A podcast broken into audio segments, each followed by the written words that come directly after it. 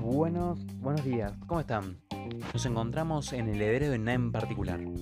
Después de ya un tiempo de no haber estado dialogando, charlando a través de la Monza he decidido abrir este espacio acá para poder de vuelta comunicarme con el público querido. Ahora mismo más que nunca es necesario tener esto, este diálogo para poder así amenizar la situación de la cuarentena y poder entretenerse con algunas cosas.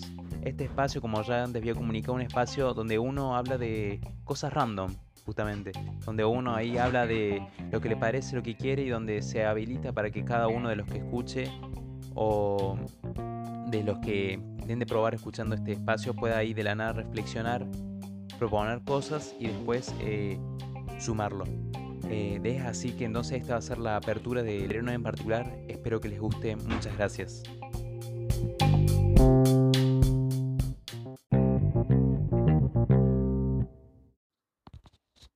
Para comenzar, quisiera leerles un artículo que creo que es eh, para remarcar la importancia que tiene la, presencia de Dios o de la fe actualmente en esta situación de crisis. Pero muchas veces nosotros no sabemos cómo reaccionar, cómo pensarlo y en este artículo intenté expresar algunas palabras respecto a eso. Así comienza. Nos encontramos en otra crisis mundial, como sucedió con la gripe española, la peste bubónica, la viruela, entre otras. Es la primera vez que apreciamos una cuarentena casi global, donde vemos cómo los científicos dudan sobre sus conocimientos, donde se siente pánico y temor por la muerte, nuestra única manera de ayudar es no hacer nada. Para una persona que hace 15 días que no sale de su hogar, se resumen en pensamientos y emociones que se ocultan por tratar de preservar el orden social. Estas sensaciones o hechos son quizá comparables con los relatos de la Edad Media. En esos tiempos, la peste también era llamada el ángel de la muerte, un ente que visitaba a ricos y pobres, jóvenes y ancianos, campesinos y citadinos, es decir, no distinguía estrato social, lugar o edad. Para los hombres y mujeres de esa época, las ciencias y la razón no podían brindar ninguna explicación, resolver la situación o siquiera controlarla. Fue entonces que la fe les brindó el manto de protección necesario para atravesar la tempestad. Lo que la economía, el Estado y la razón no podían proteger, la fe y la religión lo logró con tan solo pedir creer. En la actualidad hemos llegado a transmitir por todos los medios tradicionales la indulgencia plenaria hecha por el Papa, donde recibimos el perdón por nuestros pecados. También aumentado las misas, las oraciones y la lectura de textos sagrados por plataformas virtuales. Pero ¿para qué hacemos esto si ya el hombre es ajeno a Dios, según dicen en la actualidad? Creo que San Agustín respondería, hay que creer para entender. En esta crisis, en este caos, nuestra única posibilidad es afianzarse en la esperanza, en la creencia y en el amor. Si llegamos a conocernos a nosotros mismos, conoceremos a Dios.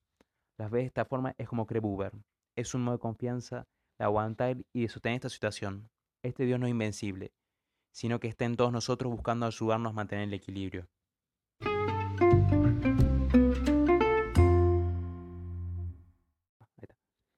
Termino el artículo, los invito a reflexionar sobre la imagen que tenemos de Dios y la fe e intentar em, repensarlo ahora mismo en la cuarentena. Para continuar, los, eh, les pongo una canción que estaba escuchando hace poco. A su vez que les propongo que ustedes manden y comenten qué canción están escuchando y leyendo o por lo menos escuchando la lírica de todas estas canciones, reflexionar cómo nosotros nos sentimos en relación a esos temas y cómo nos impactan ahora en la cuarentena. La canción que acabamos de escuchar se llama Hace casi mil años. Es una canción una banda argentina, color humano. Lleva sus años, pero creo que uno puede traer la actualidad. Es así que termino con este segmento y los invito a ver algunas películas también relacionadas con estas temáticas, como El Hoyo, como La Cabaña, entre otras series, películas que las pueden encontrar por internet o en Netflix, para poder entretenerse un poco y reflexionar sobre la cuarentena. Ha sido un gusto y espero volverlos a ver pronto. Adiós.